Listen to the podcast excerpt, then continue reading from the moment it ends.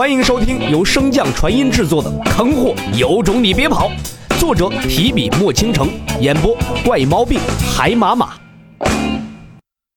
第一百一十六章，老姚透露大陆之秘，小脑斧卖乖耍宝。洛尘在心中暗暗记下了这隐于暗处的巫族，再次开口问道：“那当年你为何又去了王府呢？”姚良晋升黄境，我等又怎会坐视不理？那日决战，除了上官行、南宫胜天外，天行大陆的各大势力接近到场。我们都想验证那则传闻是真是假，可谁也没有想到，竟然出了你这么个变数。然而李长风那老小子也不知道使了什么手段，竟然封印了我们一众人的记忆。也就是从那时候开始。我才隐于王府调查这其中的关联之处，直到你遇袭的那天，我的记忆才误打误撞的被解开。洛尘的眉头拧成了一个大大的川字，自言自语道：“院长竟能凭借一人之力封印众位王境的记忆。”老姚也在一旁附和：“我虽然与他相交不深，但是也能感觉到。”他并不是外表显露的那么简单。如果我没有猜错的话，你这次跨界引来的天罚之力，应该与他也有一定关系。洛尘回答：“这次前往异界是为了我那只灵兽，这天罚只是碰巧而已。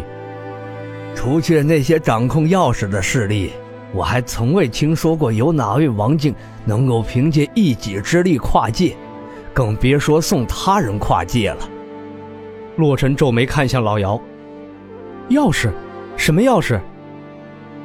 传闻有些势力掌控着前往异界的钥匙，但是我久居药谷，对此事知道的也并不详细。待日后你可以问问李长风。洛尘沉吟一声，似乎是忽然想起了什么，看向老姚，好奇的问道：“你先前说？”让妖良晋升黄境是为了印证什么传闻？那是什么意思？老姚点点头，解释道：“传说我们所在的天行大陆不过是末世之战后主大陆破碎留下的碎片。在那场大战之后，高阶修士死伤众多，修行功法也就此断层。我们这些生活于碎片之上的修士，已经远不如之前主大陆的修士了。”那些较为强大的大陆上，有些恶人便根据古法铸就了献祭生灵、冲破境界的大阵。他们在那些实力低弱的大陆上肆意屠杀，吸取生灵之力，以满足自己冲击境界所用。后来效仿此法者众多，无数大陆生灵涂炭，化作了人间炼狱。这些人的暴行终于惹怒了隐士的大能。为了保护每一个大陆不会被恶人侵袭，诸位大能联手布下了特殊的法则，将我们所在的大陆封印了起来。而解开封印的唯一办法，就是生活于此的修士中有人能够晋升到黄境。洛尘不解地看向老姚。照这么说，过早暴露不是更加危险吗？为什么你们都不阻止妖良晋升呢？老姚苦笑一声。哈哈，如今所存的王境，除了上官行和你父亲，哪个不是大限将至啊？解开封印，前往主大陆寻找机缘，从而晋升黄境，是唯一活下去的办法。纵使再危险，也会有人铤而走险的。话落，两人之间也陷入了沉默。良久之后，洛尘才再次沉声开口：“多谢今日告知这一切。”更要多谢您老用心良苦，世界法则于此，吾辈理应不断提升自己的实力。之前是我将这世界想得太过于美好了。老姚欣慰一笑，相比于在王府中，你真的长大了。对了，此次前来，我主要是想请你随我一同出山。不等洛尘说完，老姚便笑着答应。今天天色已晚，待明日一早。我便与你一同前往书院救那个小妮子。洛尘略微一愣，不过很快便能想通。老姚既然知道自己跨异界遭受天罚之事，并且能够救回小脑斧，自然知道穆清雪的情况。洛尘起身施了一礼：“我还有一事相求，您看那两只小蛇。”混小子，没完没了了是不是？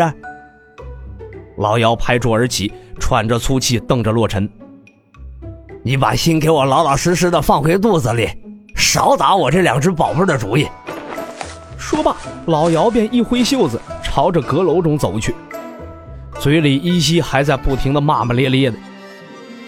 洛尘有些尴尬的摸了摸鼻子，嘀咕道：“我又没说要将那两只小蛇怎么样，怎么反应这么大呀？”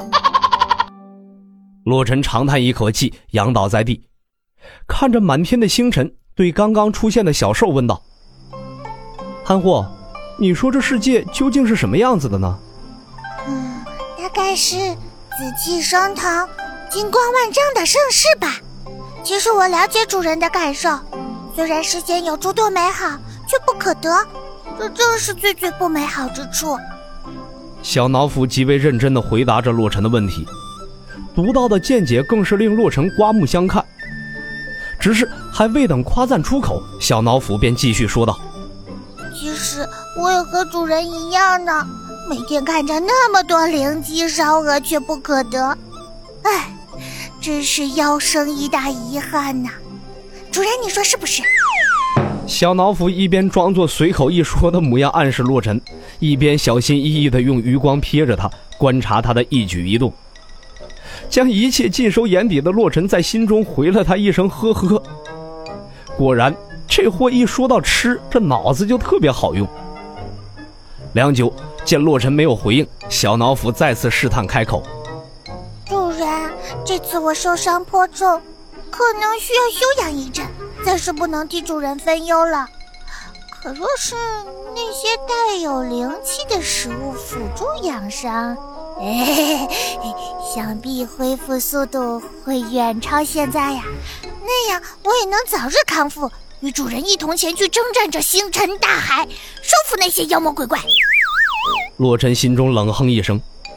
刚才在阁楼之中，洛尘便传音于老姚，问过关于小脑斧的伤势问题，得到的答案却是：你的灵兽已经康复，却迟迟不愿意拆除这绷带。之前丹王嘱咐过我，你伤口尚未愈合，不适合吃过于油腻的东西。不过，看在你这次立下大功的份上，我便将作业赐予你，过几天你便能见到了。小脑斧闻言喜上眉梢，心中暗道：“这作妖就是得敢于争取呀！”一人一兽相依，躺在花海中，望着那漫天的星辰。洛尘忽然有些怀念在地球的日子了。可是还能回去吗？回想起来到天行大陆十余年，洛尘心中充满了感慨。即使是现在想起这莫名其妙的穿越，依然有一种不太真切的感觉。气运一说向来是虚无缥缈，可当你不相信它时，便会迎来狠狠的一巴掌。本集播讲完毕，感谢您的收听。如果喜欢，可以点击订阅哦，关注本账号还有更多好听的内容。还不快动动你的手指头！